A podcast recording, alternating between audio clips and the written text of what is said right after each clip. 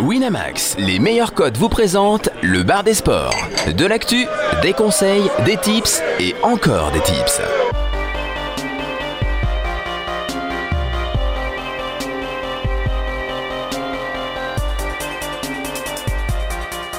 Le bar des sports avec Chichi, Caddy, Jonas, Flo et Steven. Bonjour à tous, bienvenue dans le bar des sports. Nous sommes le jeudi 12 octobre, il est 18h03, on est presque à l'heure. Un jour on va y arriver, un jour on va y arriver. Florence, bonjour, bienvenue à mes côtés. Florence, Hello, salut, salut. comment ça va Ça va au top. Avec une équipe un peu réduite, hein, on va être, Ouais, euh, on va être en c'est pas grave, on va beaucoup plus parler. Ou en côte à côte, ouais, c'est vrai en plus. Il y a moins de monde et il y a peut-être moyen qu'on parle plus puisqu'on a des, des invités qui sont des pipelettes.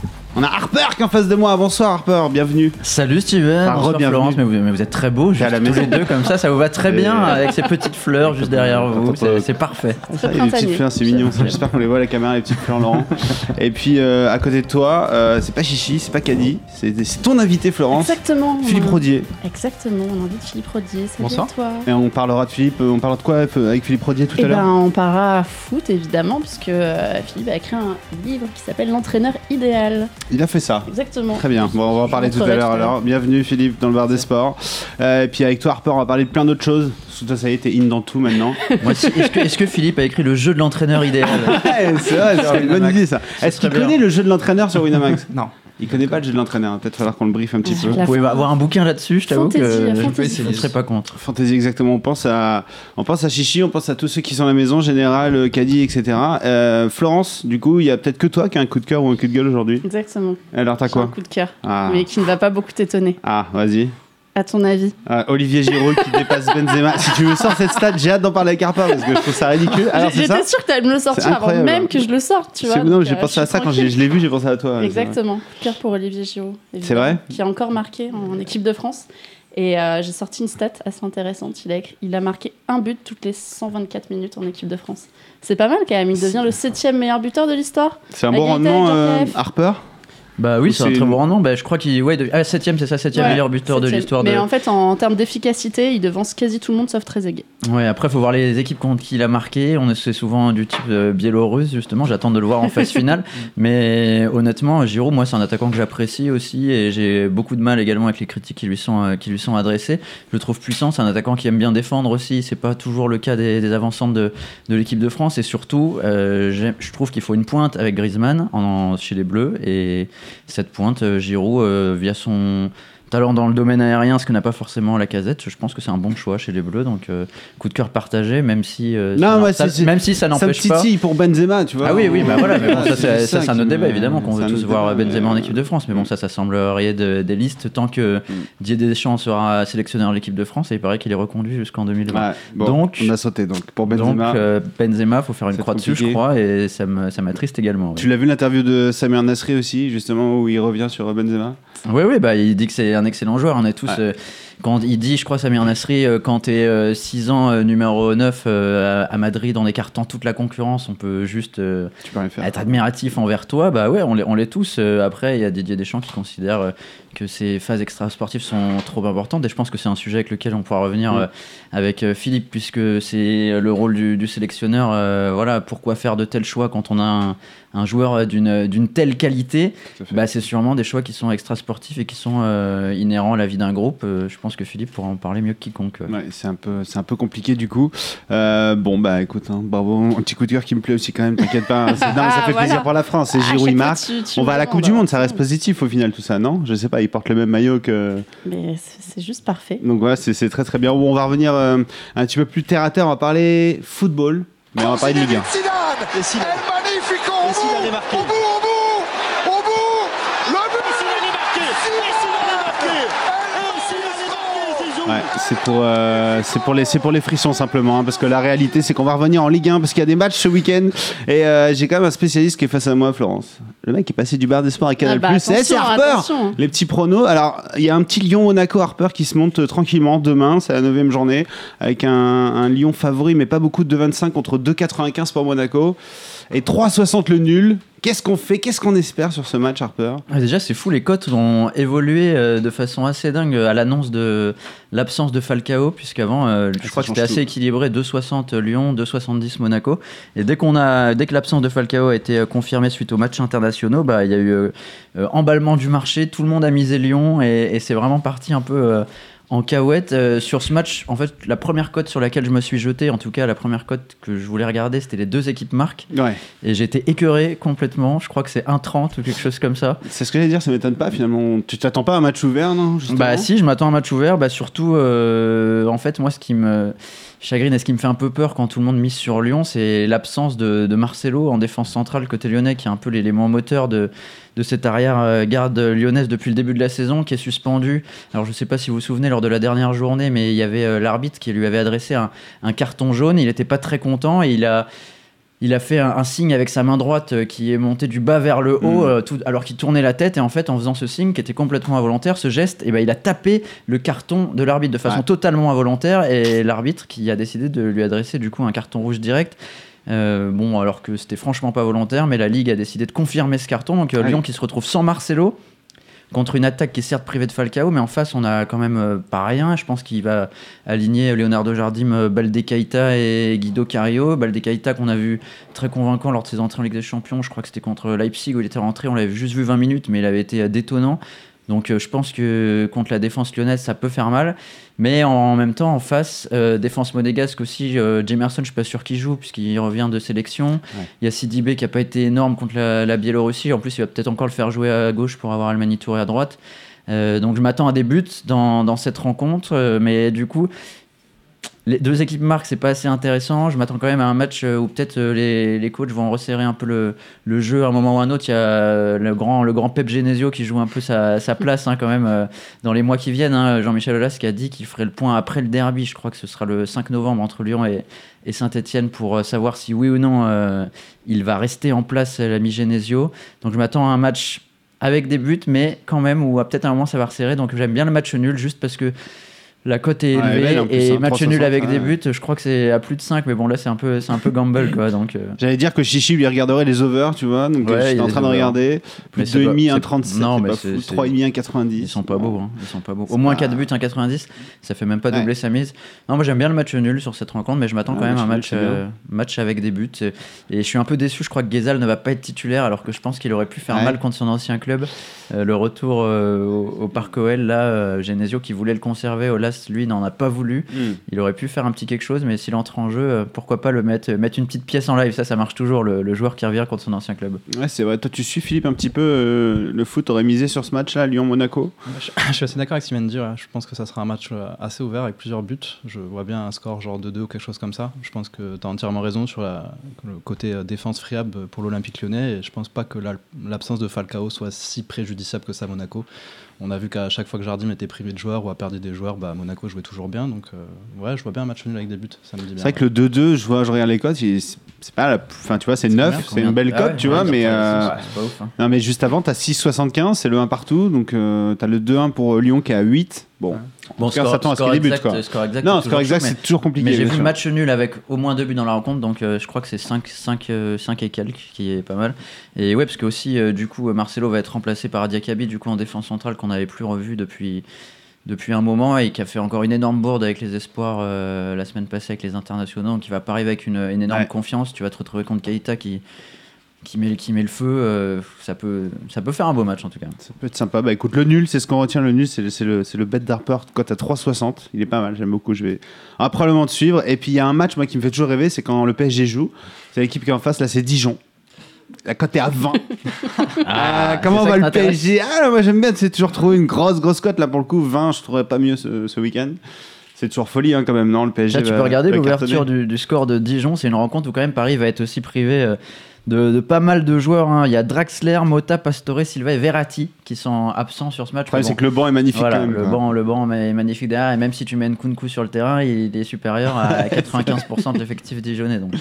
donc Paris qui va arriver euh, forcément favori, mais sur tous ces matchs à l'extérieur depuis le début de la saison, enfin pas sur tous, c'est c'est faux ce que je dis, mais sur euh, Beaucoup, de nombreux ouais. matchs à, à l'extérieur cette, euh, cette saison. On a vu les Parisiens quand même un peu peinés en première période. Et il y a une cote que j'aime bien regarder quand Paris joue à l'extérieur cette saison. Elle est rentrée à plusieurs reprises. C'est match nul à la mi-temps, victoire de Paris à la fin du match.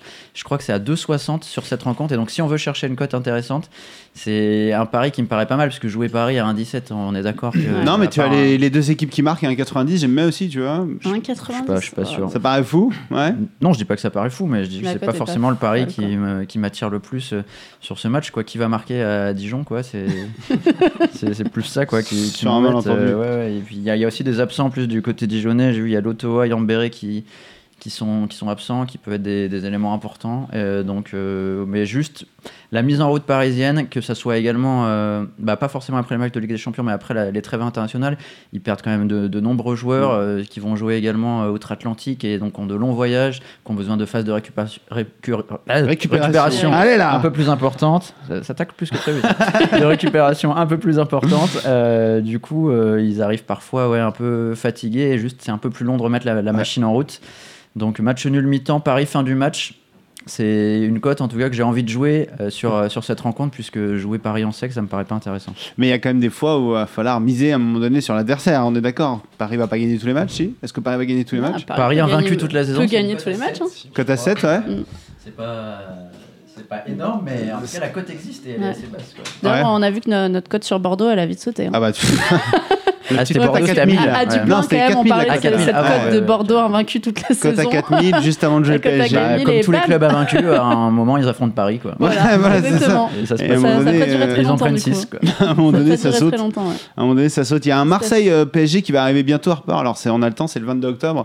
Mais euh, est-ce qu'on peut. Il y a des codes Il y a déjà il y a des déjà des codes en Ah fait. Je vois Marseille est à 7,25, PSG est à 1,45. 7,25. Marseille tourne pas trop mal. Est-ce qu'il y a moyen de faire un coup quand même cette année Oh, la petite phrase du supporter Non, c'est une question là. que je pose tout simplement. Est-ce qu'il y a moyen que Marseille fasse un coup? Parce que c'est vraiment faire un coup là pour le coup, taper pas. Paris, même à domicile. dans Alors déjà, Paris. si je voulais, je voulais te proposer un coup ce week-end, c'est la victoire de Strasbourg contre Marseille.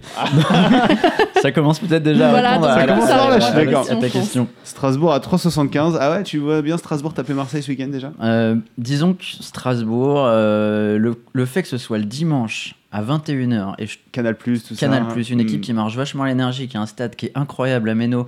Quand euh, l'équipe est poussée, c'est juste, euh, il fallait les suivre en Ligue 2 l'an dernier, c'était plein. Quand c'était en National, c'était plein. Et là, ils se retrouvent en Ligue 1. Ils ont déjà fait un match à domicile qui était fou contre Lille. Bon, c'était en début de saison hein, où ils ont gagné 3 buts à 0. Et là, je sais pas, le fait que ça soit sur Canal le dimanche soir, hein, le- Tu vois Marseille s'écrouler. la quoi. grande affiche, Et- pas Marseille forcément s'écrouler, mais je vois, je sais pas, euh, je sais pas, je sens ce Strasbourg. Pourquoi pas faire, euh, pourquoi pas faire quelque chose contre l'OM Bon, Ouais. qui sera sans Luis Gustavo, Ah, qui est quand même euh, a pris un au rouge. milieu de terrain, il est tellement, il est tellement important. Bon, après, c'est pas comme s'il y avait une animation dingue euh, Côté Marseillais. côté, euh, côté strasbourgeois. Ah, oh, non Mais euh, ouais, ouais, pour, pour remettre le feu, euh, pour mettre le feu à, à la- à- au milieu de terrain mar- marseillais, mais quand même, je sais pas, j'ai envie de croire là à, Strasbourg, à Strasbourg euh, dimanche soir. Donc ouais, Ah, euh, cette cote à, à 3,7, moi, elle me tente. elle me Attends, tente pas mal. t'es- t'étais parti sur ouais, 3,75 sur Strasbourg. Bon, t'es pas mal. T'es, Tu crois ou pas t'étais justement, Philippe, t'en penses quoi J'ai moyen de suivre un peu. mais T'as envie de suivre Harper là sur ce coup? Je suis pas très convaincu. Strasbourg, bah, du coup, je vais remballer ma question que je, je disais sur PSG Marseille. hein. Enfin, Marseille PSG. Non, mais on verra, on verra. Attends, on va pas on parler maintenant. mais, euh, mais les bien cotes, sûr. vraiment, les cotes vont pas bouger de toute façon. hein. C'est pour ça, non, mais si les codes n'ont pas bougé, est-ce que toi, dans ton analyse, est-ce qu'il n'y a pas un... Non, tu vois pas de toute façon Marseille faire un coup. Non, je sais Pas pas, mais juste je me dis que les euh. cotes elles vont pas bouger, donc autant Mm. prendre le maximum d'informations euh, supplémentaires avant la rencontre. Quoi. Pour l'instant, on va pas, on va pas miser dans le vide maintenant. Il il y a Mitroglou qui revient fort là, qui a mis 3 buts avec Ouais. la Grèce. euh, C'est lui qui a la plus Et petite cote qui- pour buter en cours du match. Combien c'est? 2-0-2. 2-0-2, ouais. Ouais. Bah, faut- je pense qu'il sera titulaire, hein, du coup, parce que là, c'est bien. Marseille a fait toute sa récupération physique. C'est la Grèce qui le récupère. Il a joué 10 minutes avec Marseille. Ouais. Il arrive, fait deux matchs pleins avec la Grèce euh, aux frais des- du contribuable marseillais. C'est parfait. Il a 2,50€. Et euh, donc, euh, ouais, Mitroglou à suivre. Voilà, il va falloir euh, voir son état de forme. Et Marseille, qui est quand même troisième du, du championnat Ouais. maintenant. Non, mais là, c'est un vrai coup que je te propose. C'est ça sur- qui est. ah, non, bien sûr, Moi, je euh, je- Moi, encore une fois, je pense que le bête jeu de cœur, je suis pas complètement ok. hein. Si je peux mettre contre Marseille toute la saison, en tant que supporter marseillais, je le ferai avec plaisir, tu vois. Si ça veut plus, tu vois. Mais moi, je, je me demande juste si à un moment donné, Marseille peut pas faire un coup, quoi, juste contre le PSG. La cote à 7,25 nous fait rê- rêver. J'ai l'impression que Marseille, c'est pas si ridicule. Marseille sera peut-être de retour à ce moment-là contre le PSG aussi. Je Bah, j'attends je j'attends des de voir la quoi. confirmation. Juste, Ouais. comme je te dis, la cote va pas bouger, donc attends. Et si même tu veux miser une heure avant le match, ce sera pareil. Et même euh, avant les grosses rencontres comme Ouais. euh, Marseille-Paris, ce que je peux vous dire, c'est que les opérateurs ils font monter les cotes juste, euh, juste avant les matchs pour, euh, pour avoir le plus de clients possible. Donc même attendez une heure Ouais, avant, penses, allez ouais. envoyer La des pralines, ce sera le bon moment. un bon petit tip, celui-là on le prend. hein. Celui-là, j'espère que vous l'avez tous pris chez vous. Il est important. Euh, bah écoute, merci messieurs pour le foot. Est-ce qu'on a autre chose à voir sur le Je football voulais juste dire un petit mot pour Dis-moi, dire Florence. que on en parle rarement dans cette émission, mais que ce week-end va- il y a quand même une très grosse journée de Serie A Ouais. avec des gros chocs et ça va être assez sympa à suivre. On a un Juventus Lazio, la Roma contre Napoli et l'Inter contre la Mil- contre le Milan AC quoi. Le Ouais. derby, euh, le derby sud. Donc ça va être sympa. Alors les cotes sont tout- assez grosses. Ouais, je voir. Bah, je vois la Juve à Euh, 1,50, mais c'est vrai que assez logique Rome-Naples. pour les assez logique pour les gros matchs euh, Rome-Naples, comme c'est ça. 2,80. Mais en tout cas, bon, 2,30, va falloir attendre un peu de voir les compos, mais ça va être assez sympa, je pense, à suivre euh, ces matchs-là et ça va, ça va conditionner pas mal le sud, la suite de la saison aussi. Donc, euh, assez sympa à suivre la Serie A ce week-end. Ça commence, euh, ça commence dans deux jours, cette, euh, cette huitième journée de Serie A. Très bien, merci Florence. Est-ce qu'on n'appellerait pas euh, notre ami Tamerlan pour parler un petit peu de rugby? Du bon rugby? Ouais, je pars, en, je pars en rugby. Ah bah ouais, attends. Ouais, je pars en rugby. Ah, c'est si fou, le si on peut partir en 14, rugby, euh, on part en rugby. C'est top 14 ou c'est autre chose? Voilà. Parce qu'il y a des surprises dans le top 14. Ok, des Ah. fois on part en rugby. Salut Coucou, Tamerlan. Tamerlan. Comment ça va? Ça va? Bien, tu nous entends, tout va bien? Tout va bien, tout va bien. Ah, Dans parfait. ta contrée lointaine, tu vas réussir à nous parler un petit peu de rugby. On est en compagnie de Harper et Philippe Rodier. Euh, Philippe Rodier, Harper, euh, Tamerlan. Bonsoir, Tamerlan. Voilà, bonsoir. Notre spécialiste rugby. Les bons petits parler tips. Qui veut nous parler de quoi Champions Cup. Champions Cup cette fois On parlait de Champions Cup, c'est le début, euh, c'est le début des coupes, euh, des coupes européennes de rugby. Euh, donc on laisse tomber un peu le top 14 euh, pour, euh, pour deux semaines. Et puis on va parler un peu de, de grosses affiches de, de Champions Cup. Ouais, parce qu'il y a Allez. quelques équipes françaises, La Rochelle, Clermont, Montpellier. Tu pars sur quoi là, du coup? Alors initialement, moi j'avais posté un, un article sur, euh, sur le BDS pour vous parler du Munster qui gagne à Castres. J'en avais posté lundi, mais la cote s'est pété la gueule dès mardi. Elle est passée de 2,05 à 1,6, 1,7. Donc en fait, ce que j'ai prévu, c'est plutôt de vous parler un peu des, des différentes poules. Ok. Euh, des différentes poules pour euh, faire un petit, un petit topo, voir les bêtes long terme possibles et euh, éclairer un peu euh, les parieurs qui voudront parier d'eux-mêmes sans forcément attendre un tips, mais pour voir un peu les, les forces en présence. Ça marche? Allez, on t'écoute. On est toutes oui, on est C'est prêts. ta rubrique. est Nous, on clique. Non, Toi, tu parles, même nous, pas on à clique cliquer, sur là, les on bonnes prend des notes d'abord. Ouais, long vrai. terme, il a dit, on prend des Ah, notes. La poule 1, c'est la poule avec le Stade Rochelet, euh, l'Ulster, les Wasps et les Queens. Ah, c'est un gros groupe quand même. Euh, hein. clairement, les Queens, donc les Harlequins, pardon, euh, sont, c'est le petit poussé de la poule. Euh, ils ont un effectif qui est, euh, qui est vieillissant, avec, euh, avec des mecs comme Mike Brown, euh, etc. Euh, pour moi, ils pourront quel accent. Exceptionnel. Ça va Bel accent, bel accent. Merci. Euh, donc ils ont, euh, voilà, les trois autres équipes se tiennent. Euh, les Wasps normalement partent favoris, sauf qu'ils ont, euh, ils font un début de saison euh, catastrophique. Euh, le Stade Rochelet a de nombreux absents, ça m'emmerde un petit peu. Euh, normalement, euh, ils- pour moi, ils partaient favoris, mais ils ont Botia, leur fidjien dévastateur, qui, qui semble s'être blessé, et ils ont plus de demi d'ouverture.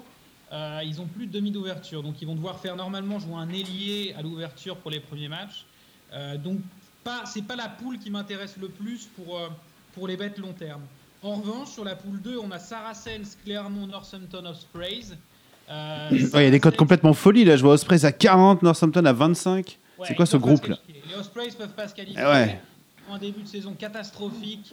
Euh, ils font un début de saison catastrophique. Attendez, je vais fermer parce qu'il y a un truc qui fait du bruit, c'est un peu l'enfer. Vas-y, ferme. Ouais, Tamerlan, il est, il est à l'autre bout du monde. Il C'est pas faut, toujours euh, des conditions idéales Il pour faut du faire. chauffage là-bas. Mais il faire. Ah, Il a- il y a c'est un vrai. grand soleil. hein, il Il fait très, très beau. Il y a Il un grand soleil, je bronze, j'entendais rien. Ah, c'est ça, on le Ouais. voit le Skype. euh, voilà, on le voit. J'ai enfermé ma petite amie sur le balcon. Oh, pauvre Margot. C'est bon. Pauvre C'est. On l'embrasse. Bon courage à elle. Je disais. Alors, le- cette poule 2 là, elle est bien ou pas? Quoi? Cette poule 2 là, vas-y. Alors, cette poule 2. Les Ospreys, normalement, ils vont se faire, ils vont se faire défoncer. Ils font un très mauvais début de saison euh, en Pro 14. Ils ont gagné qu'un seul match contre, contre les Zebrais, une province italienne. Euh, et donc, moi, vraiment, la value que je vois, c'est les Saracens qui remportent la poule à 1,50. Si vous faites un peu, si vous regardez un petit peu partout, la cote est à 1,50. Pourquoi? Parce que clairement, même s'ils ont été finalistes, ils font un très mauvais début de saison, je trouve. Euh, ils sont pas, ils, ont été champions de France l'année dernière et ils sont pas remis à l'endroit. On voit qu'ils ont pas aussi fin que l'année dernière. Devant, ils sont un peu lents. Dans les rucks, ça, ça avance pas beaucoup, clairement. Donc, clairement, clairement, pour moi, Saracens 150, il y a de la value. Vous pouvez envoyer, euh, vous pouvez envoyer 3 unités sans problème. Alors, Tamerlan, quand tu parles de, de bêtes sur du long terme, euh, il y a combien de matchs dans cette poule qui vont se dérouler? 6 matchs, très bien. 6 matchs. Alors, c'est intéressant, de, évidemment, de regarder l'ordre des matchs. J'en parlerai un peu après. Mais 1,50 les Saracens, ça me semble clairement value. C'est les champions d'Europe. Euh, c'est l'équipe la plus, vraiment, quasiment encore les favoris sans problème pour, pour, pour cette édition. Euh, la cote est, alors paradoxalement, un peu haute, je trouve, un 50, parce qu'on est sur le Clermont de l'année dernière, dans l'image des bookmakers et des parieurs. Clermont, c'est vraiment la grosse équipe, la meilleure équipe française. Sauf que cette année, ils ont beaucoup d'absents. Ils ont Lamera, ils ont Fofana, ils ont Nakaitasi. Ils ont eu beaucoup d'absents et ils ont du mal à se mettre en route. Clairement, il y a, il y a peut-être eu un petit raté dans la préparation physique de Clermont. Mais en tout cas, ce qui est clair, c'est qu'ils sont pas maintenant, ils sont pas prêts. Ils sont peut-être prêts dans deux mois, trois mois, mais ce sera trop dur pour eux, à mon avis, de, de terminer premier de la poule. Il faudrait, il faudrait aller, par exemple, gagner à Northampton. Ça me semble compliqué à l'heure actuelle pour pour Clermont, même ah si le match un peu. Donc, Parce que Northampton est quand même, quand même très très loin aussi dans les favoris. Hein, donc euh, on se dit que. Oui mais, oui, mais justement, c'est-à-dire que les Saracens, c'est une équipe qui a un cran au-dessus de tout le monde. Ils peuvent aller gagner à Northampton, ils vont aller gagner chez les Ospreys euh, et ils vont battre Clermont à domicile, ça c'est quasiment sûr. Maintenant, Clermont n'aura pas, à mon avis, la ressource nécessaire pour aller gagner à Northampton ou faire un gros coup, par exemple, contre les Saracens. Donc c'est pour ça qu'un 50, ça me semble très bien. Euh, la poule 3, maintenant on a Exeter, euh, le Leinster et Montpellier et Glasgow. Alors c'est vraiment une très très belle poule. Euh, ah, c'est plus serré là. Hein. Ouais, alors moi c'est que alors la value, Glasgow était à 15 il y a quelques temps. Euh, j'ai pas eu le temps de prendre. Mais là maintenant, si on, regarde un petit peu, je crois que c'est entre 10 et 12 au plus haut sur le point .fr. Ils sont toujours à 15, toujours sur, à 15 sur Winamax. Attention, ta Merlin. Ta Merlin. Tu connais l'adresse de ma crèmerie. Pourquoi tu viens pas nous voir plus souvent Ah, mais 15, non, 15, c'est pas mal. Alors, ah je pense qu'ils vont pas finir premier, mais clairement, pour moi, il y a de la value. Ils sont, ils sont complètement. Je sais pas pourquoi on les, on les, on les estime pas alors que c'est la seule équipe invaincue du Pro 14. Pro 14 où il y a le Leinster, où il y a le Munster, où il y a les Scarlets. Ils font un très beau début de saison. Le problème qu'ils vont avoir pour moi dans cette poule, c'est notamment contre Montpellier, parce que Glasgow a un problème en mai. C'est-à-dire que c'est une très belle équipe, une équipe joueuse, avec des mecs comme Finn Russell, des très bons trois quarts. Devant, leur première ligne, elle est un peu légère. Elle se fait souvent dominer par des équipes moyennes de Pro 14. Euh, mais franchement, Glasgow à 15, ça vaut une petite mise. Ça vaut une petite mise, même si je pense c'est pas le scénario le plus probable parce qu'il y a de très grosses équipes. Il risque de perdre également ce week-end contre Exeter. Donc peut-être que vous pouvez attendre pour le toucher encore à une meilleure cote. Mais Glasgow à 15, pour moi, ça me semble value. Je pense pas qu'il termine premier, mais c'est clairement value. C'est beau ça. Euh, évidemment, bon, Munster, euh, non. Alors, la poule 4, pardon. Donc là, on est dans la poule 3. On a poule 3, la poule 4, il y a encore. Euh... La seule value, c'est Glasgow, quoi, à mon avis, euh, Paris à, 15. Il y a encore du français dans la poule 4. Dans la poule 4, il y a le Racing. Euh, Leicester, Munster et Castres. Donc Castres va pas pouvoir exister dans cette poule, assez clairement. Pour moi, c'est le Munster qui va terminer premier, qui est favori. Même si Leicester a fait un, très gros recrutement, mais clairement, pariez pas sur le Racing. Le Racing, je n'y crois pas trop cette saison. Euh, là, moi, c'est ce que je disais sur le BDS. Mettez Munster qui gagne le match. Bon, les, pas mal de mecs l'ont pris dès lundi sur le, sur le BDS, donc ça me semble être une bonne cote, mais euh, Maintenant, c'est trop tard pour pas au moins faire un bet long terme, ça vaut plus le coup, clairement, pour cette poule. En revanche, sur la poule 5, euh, avec Toulon, Clanecly, euh, Bath et, et Trévise, euh, là, c'est une poule qui va être intéressante. Pourquoi? Parce que, bon, déjà, ça me semble pas une erreur de parier sur Toulon gagne la poule. Alors, je sais que les Scarlets, c'est une très belle équipe. Moi, je les trouve un petit peu, je les trouve un cran en dessous. Je les trouve un cran en dessous euh, par rapport à, leur fin de saison dernière. C'est les champions de Pro 14, mais ils sont un petit peu en dessous quand même. Euh, il leur manque pas mal de monde. Euh, il leur manque Barclay notamment. Alf Penny est incertain. À mon avis, ils vont finir deuxième derrière Toulon. La cote de 1,50 de Toulon n'est pas forcément super intéressante, mais ce sera jamais une erreur de le faire. Si vous voulez le faire, en revanche, il faut parier dès maintenant parce que le calendrier de Toulon, c'est on reçoit les Scarlets et on se déplace à Trévise. En gros, ils devraient prendre 9 points. 4 points de victoire sèche contre Clanecli et 5 points normalement à Trévise. Donc leur cote, elle va baisser à 1,10, 1,15 sans aucun problème.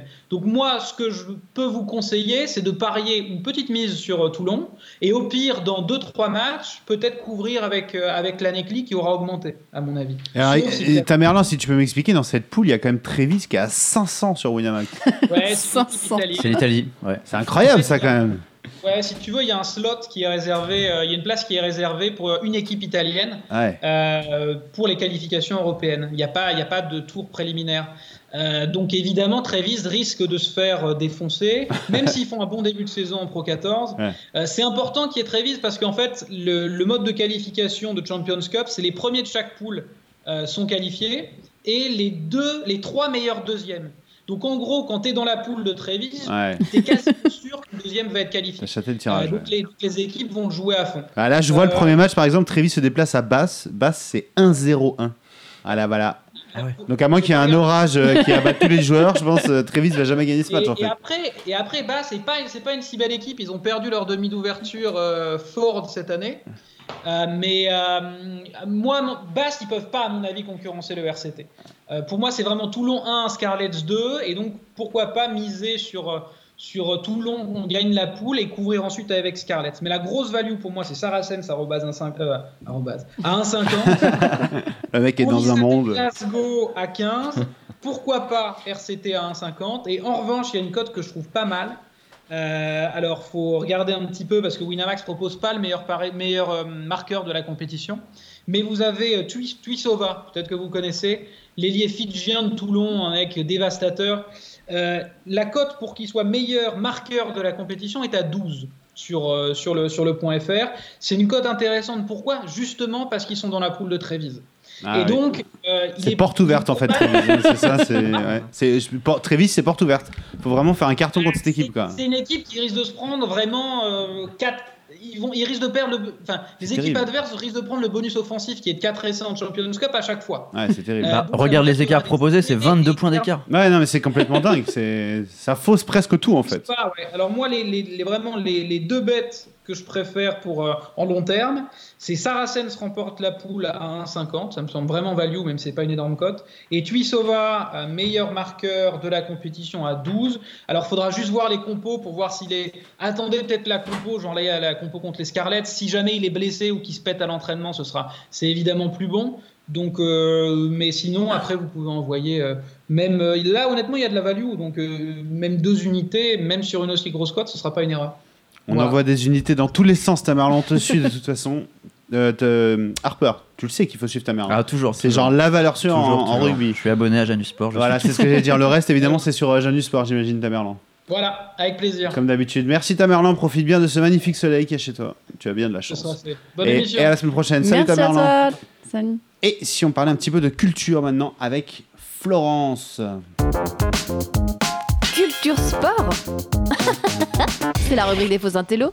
Et regardez, Florence, elle nous a ramené directement. Hop, il est là, tu le vois là, il est là, c'est lui, l'entraîneur idéal. Je peux pas être, euh, tu vois, je peux pas mieux te le montrer, là, Philippe Rodier, qui est donc notre invité aujourd'hui, qui est ton invité, Florence. Je te le laisse. Euh, ah bon, c'est juste mon invité, C'est ton invité. Je tu commence nous à part, genre débrouille-toi. Fais-moi plaisir. Voilà. Exactement. Bah, alors, on, on reçoit Philippe euh, Rodier, qui, va, qui peut se présenter lui-même en deux mots. Ancien champion de Counter-Strike. Attention, il y a du e-sport aussi là-dedans. Ah, c'est bien, ça, non mais complètement dans l'actu. Exactement. Et puis, tu as aussi collaboré en tant que journaliste sportif à 11 Mondial avant d'écrire ce bouquin qui est donc sorti en avril, si je dis pas de bêtises, Ouais, chez Hugo ça. Sport. En avril, ouais. Voilà. Et tout de suite, j'ai une question, Florence. Oui. Comment, comment on en vient à, à se retrouver dans le e-sport? Ah, ouf. ah, je suis- je suis- Ça a l'air complètement con comme question. mais je suis non, très curieux. euh, on n'aime pas l'école, déjà. Ouais. On n'aime pas l'école et on aime le football et, euh, et les jeux, vidéo. Ouais. Et, euh, et on se dit que c'est mieux de jouer aux jeux vidéo qu'aller à l'école. Donc ça fait des problèmes avec les parents, etc. Mais, voilà, et, euh, et moi j'aimais vraiment pas l'école, donc euh, je voulais devenir joueur de foot professionnel, ça n'a pas marché, euh, comme beaucoup. Donc j'ai essayé de percer dans le jeu vidéo parce que j'appréciais ça, et puis euh, tous mes copains y jouaient, et puis on s'est dit on va faire une équipe ensemble, et puis on verra comment ça se passe. Et ça s'est pas trop mal passé, donc on a, on a continué ensemble, et puis on est toujours amis aujourd'hui, donc donc c'est cool, ça m'a servi pour ma carrière professionnelle et puis surtout pour les relations sociales. J'ai beaucoup d'amis qui sont encore, encore des joueurs et qui jouent encore aujourd'hui. Exactement. Et donc, ce qui- a un rapport aussi avec l'actualité de Philippe, puisque tu vas sortir euh, un livre, après ce livre sur euh, l'entraîneur idéal qui est sorti en avril, un livre sur le e-sport en Ouais. novembre. Ouais, bah, je voulais prendre des vacances et puis euh, mon éditeur m'a dit euh, Non, non. euh, non, tu vas rester ici, tu vas, tu vas enchaîner parce que l'e-sport, comme vous le voyez tous, bah, on en parle de plus en plus, il y a beaucoup de questions autour du sujet. Je pense qu'il il y a surtout des parents qui sont en demande d'explications parce que leur enfant joue et puis on se dit forcément les jeux ça peut être violent, ça peut être toxique. Donc j'avais envie de, bah, de montrer que c'est pas forcément le cas et que ça peut avoir des effets très positifs, je pense, sur, euh, sur la jeunesse si on s'y intéresse comme il faut. Donc, euh, le 2 novembre, euh, mon deuxième livre va sortir et j'en suis très fier parce que ça a été, très difficile d'écrire sur le sujet des jeux vidéo. Je ne suis pas certain que, euh, qu'on a été comment dire, le plus complet possible parce qu'il y a énormément de, d'histoires, de, de, comment dire. Alors, l'angle, c'est vraiment de dresser un, un- un portrait de ce qu'est le Ouais, e-sport aujourd'hui en France. Exactement. On voulait faire un, que je trouve que on en parle beaucoup de l'e-sport aujourd'hui, mais très peu de ce qui s'est passé avant en fait. Alors que l'e-sport, si vous voulez, ça existe depuis euh, je sais pas 1960, 1970 si on prend aux États-Unis et en Corée. Donc, euh, donc je voulais présenter ça et puis montrer aussi que euh, comment dire, euh, c'est une composante de notre génération, c'est-à-dire que comme le poker d'ailleurs, c'est des phénomènes de masse qui sont intégrés à notre génération, mais pas à celle de nos parents. Et je pense qu'il fallait il fallait leur présenter pour leur montrer encore une fois que c'est pas que le mal et qu'aujourd'hui tu peux jouer aux jeux vidéo, tu peux lire Albert Camus, tu peux t'intéresser au football et puis ça peut aller ensemble en fait. C'est pas c'est pas extérieur à, à la culture non plus. Tu nous rappelles juste ton âge? 27 ans. 27 ans et t'as donc déjà écrit deux livres. Très bien. Ça- T'as vu, on, on Oh, est loin. Nous, on fait quoi On écrit des, des chroniques bar des sports, quoi. Chacun son Et c'est matérialisé comment le e-sport aux. États-Unis dans les années 60 juste? Ah, c'est les premiers tournois, c'est en- c'est dans, dans des universités. Donc, c'est des, des joueurs euh, juste euh, entre eux, comment dire, des, des étudiants qui voulaient, euh, qui voulaient se réunir entre eux pour, faire, euh, pour jouer dans des, dans des salles, dans une salle d'informatique. Donc, c'était des petits tournois. Mais le truc, c'est que les constructeurs de jeux vidéo, les éditeurs ont compris assez vite que ça prenait. Donc, Nintendo est arrivé assez vite dans le milieu en disant euh, bah, Nous, on va organiser une grande compétition nationale. Ils ont fait en gros le, championnat des États-Unis avec euh, des qualifications un peu partout dans, dans les États-Unis. Donc ça, c'était vraiment le, départ, quoi. Et après, bah, tu as eu des- pas mal de jeux qui sont sortis vers les alentours 1980-1990. Donc là, ça a pris de plus en plus avec l'arrivée des FPS notamment, avec euh, Quake qui arrive euh, 97, si je dis pas de bêtises. Donc là, ça a explosé euh, complètement. C'est quoi les FPS Les tirs, tu sais, les jeux où tu Ah oui. tires sur les gens. qui- ça, ouais. qui sont malheureusement. bah, Enfin, moi, je dis que c'est pas, ça rend pas forcément violent, mais je peux comprendre aussi que quand on regarde l'actualité, ce qui se passe avec les attentats, ça peut être un peu Bah, mal quand, perçu. quand on est équilibré, ça rend pas violent, non mais Non, voilà, ouais. J'ai entendu des histoires de, tu sais, pareil, quand, euh, ce qui m'a pu arriver à Barcelone ou à Nice, euh, que Bien sûr. les gens se seraient inspirés de GTA, tu sais, Oui, où tu sûr. prends la voiture, tu vas sur la plage. Et je Non, pense que les amalgames sont pas terribles quand ça même. va très vite. Ouais. Et le truc, c'est que à l'époque où les jeux vidéo étaient moins développés, enfin, je veux dire, tu allumes TF1, tu regardes l'actualité, et puis tu vois des trucs qui sont barbares aussi. Tu vas sur Internet, tu as plein de choses barbares. Il y a- C'est très facile de, s'arrêter sur euh, les jeux vidéo pour dire euh, ça rend méchant, etc. Il y a beaucoup d'études scientifiques qui prouvent que c'est pas le cas. Donc euh, c'est intéressant de, de regarder que voilà, il n'y a pas que l'aspect violence, mais c'est vrai qu'aussi on, peut l'entendre. Je, dire, moi qui joue aux jeux vidéo, quand je regarde des matchs et que je vois des jeunes qui font des, promotions pour leurs matchs avec des Kalachnikov en main, voilà, moi ça me gêne un peu. Ouais, C'est- que le message est pas très clair. Ouais, ouais. Bah, nous qui connaissons les qui sont dans les paris sportifs, c'est pareil. On va voir les, les, unes- les, les actualités à la une. Ça va être euh, il perd sa maison à cause des paris Ouais. sportifs Ouais. pour vraiment caricaturer. Et bah Ah, là, du coup, aussi. les news, ouais, le poker aussi, Mm. les news qu'on va mettre à la une pour le pour les jeux vidéo, ça va être ça. Mais on, on connaît très bien, évidemment, on va tout euh, tout ce qui est derrière, toutes les toutes les belles histoires et surtout, bah c'est avant tout une récréation pour euh, 95% des joueurs. Clairement. Exactement. Bon, alors on va revenir un petit peu sur euh, le livre L'entraîneur idéal. Ce Ah, livre, tu parles de ce livre, Florence Exactement. Ah, Ouais. t'es- T'es trop fort, tu peux faire comme ça. Comme ça, on me voit pas et on voit que le livre et toi. C'est très Ah bien. bah, voilà. Ah, vas-y, On c'est très bien. On t'écoute, Florence. toi l'entraîneur l'entraîneur idéal. C'est exactement toi. Chez Hugo Sport, donc, euh, un peu plus de 250 pages, Ouais. 14,50 euros pour être très précis. Ça nous a donné toutes les informations sur le bouquin, Je, je ne touche pas 14,50€. sur, sur chaque bouquin. Ah bon Euh, avec une préface de Patrice Garande, Ouais. notamment. Ouais. On, on y reviendra un peu. Et des entretiens à la fin avec euh, Raphaël Oma et Mathieu Bodmer. Ouais. Très précis. Alors, de quoi parle ce livre? C'est une très bonne C'est une question. très bonne question. Si on a en fait, un- en effet envie d'acheter ce livre.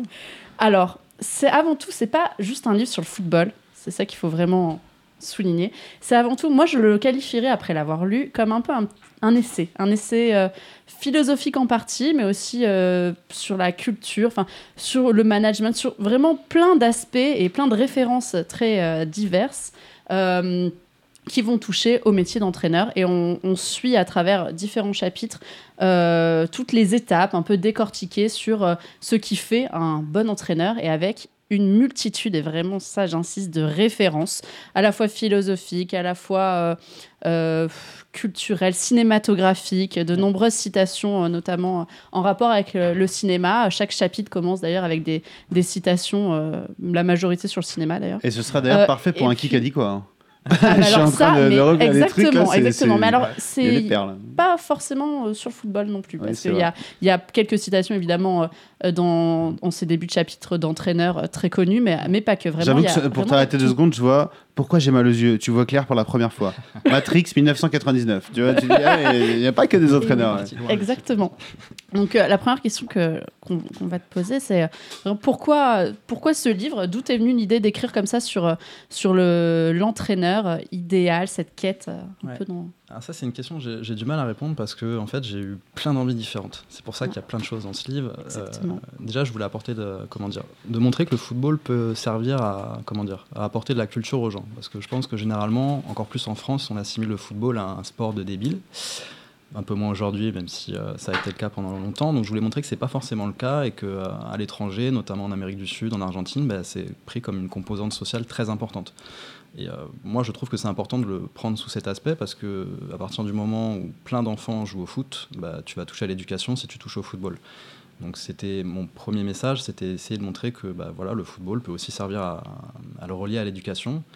Et après, de mon parcours professionnel, j'ai côtoyé beaucoup de managers qui sont extérieurs au milieu du football et qui ont une très grande condescendance par rapport aux entraîneurs, avec une, l'image très simpliste du type qui s'habille en jogging et qui crie sur les gens, et puis, euh, et puis on va gagner à la fin, et puis, et puis voilà. Et je voulais prouver que c'était pas juste ça, que, le métier d'entraîneur est, euh, est aussi une sorte de métier intellectuel, même si c'est peut-être un peu fort de dire intellectuel, mais tu as une part de réflexion qui est importante. Donc euh, je voulais me faire l'avocat, entre guillemets, des, des entraîneurs, parce que c'est un métier que, que j'adore, que je côtoie depuis toujours. Vu que mon père est, euh, est dans le milieu du, management, euh, on s'est toujours euh, écharpé un peu sur les choix des entraîneurs, donc ça ça m'a un peu formaté à, devenir un peu l'avocat des entraîneurs. Donc c'était c'était vraiment ça, parce que je trouve qu'on a, on a une mentalité très condescendante vis-à-vis du football en France. Donc ça me gêne parce que c'est le sport que j'adore. Et puis je trouve que c'est encore une fois une composante de l'éducation qui est très importante. J'ai plein d'amis qui sont professeurs d'école et qui se rendent compte que bah, si les enfants ont la coupe de Griezmann ou de Pogba, c'est bien qu'ils s'intéressent au football. Donc si on peut arriver à, transmettre un message positif avec le football, bah, tant mieux. C'était ma démarche. Exactement. Alors, dès, dès le début, euh, dès la préface, euh, le sujet est assez bien posé. Entraîner, c'est composer. Mhm. Euh, J'ai retenu ce mot parce que c'est vraiment ce qui transpire du livre tout au long, c'est de dire qu'il n'y a pas une. Voilà, c'est pas parce qu'on est un bon technicien qu'on est un bon entraîneur. Euh, Il y a énormément de composantes. Du métier d'en- d'entraîneur en lui-même et du, du bon manager, Ouais. on va dire.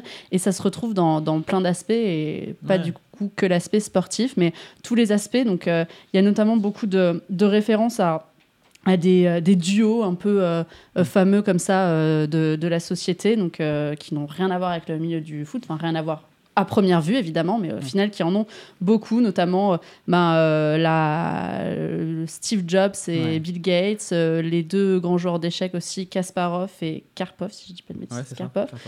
Mais aussi des références dans la littérature, Sartre et Camus. Enfin voilà, donc plein de, de, de- de duos comme ça, empruntés à une culture qui n'est pas forcément la culture sportive à première vue, mais qui en fait vont énormément se rapprocher. Et notamment, euh, euh, ben, le, le sujet, enfin, ce qui est consacré à Steve Jobs est assez long en disant que ça avait. En fait, euh, Steve Jobs, c'est un peu un entraîneur idéal. Oui, exactement. C'est, euh, enfin, Steve Jobs, c'est, euh, c'est lui qui m'a le plus passionné en fait à étudier parce que je le connaissais un peu de, enfin, de, de Apple. Quoi.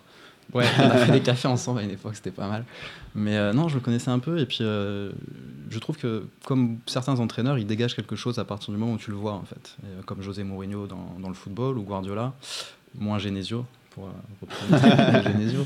Mais Steve Jobs est passionnant et oui, c'est un entraîneur idéal dans le sens où, comment dire, je pense qu'il arrivait à faire dépasser les. Apple avait des objectifs et s'ils n'avaient pas eu Steve Jobs, ils n'auraient jamais dépassé ces objectifs. Et ça, ça a été en partie grâce à sa volonté de toujours aller plus loin, de toujours euh, dépasser ses objectifs principaux. Et aussi, lui, en partie, était animé par un. Comment dire on le prend souvent comme l'emblème du capitalisme moderne en disant bon bah Steve Jobs c'est le type qui a mis un iPad et puis un, un iPhone dans la, dans la, main des gens mais en fait Steve Jobs il était passionné par l'éducation et son principal euh, mantra entre guillemets c'était de, bah, donner des outils qui vont permettre euh, aux gens de développer leur créativité. Et c'est ce qui a fait qu'il a été euh, passionné par ce qu'il a fait. Et moi c'est ce qui m'a intéressé vraiment parce qu'encore une fois on en vient à quelqu'un qui est dans sa fonction, mais qui va pas s'arrêter au simple truc de dire bon bah j'ai des objectifs de vente, euh, si je les atteins c'est bien quoi. Steve Jobs le disait.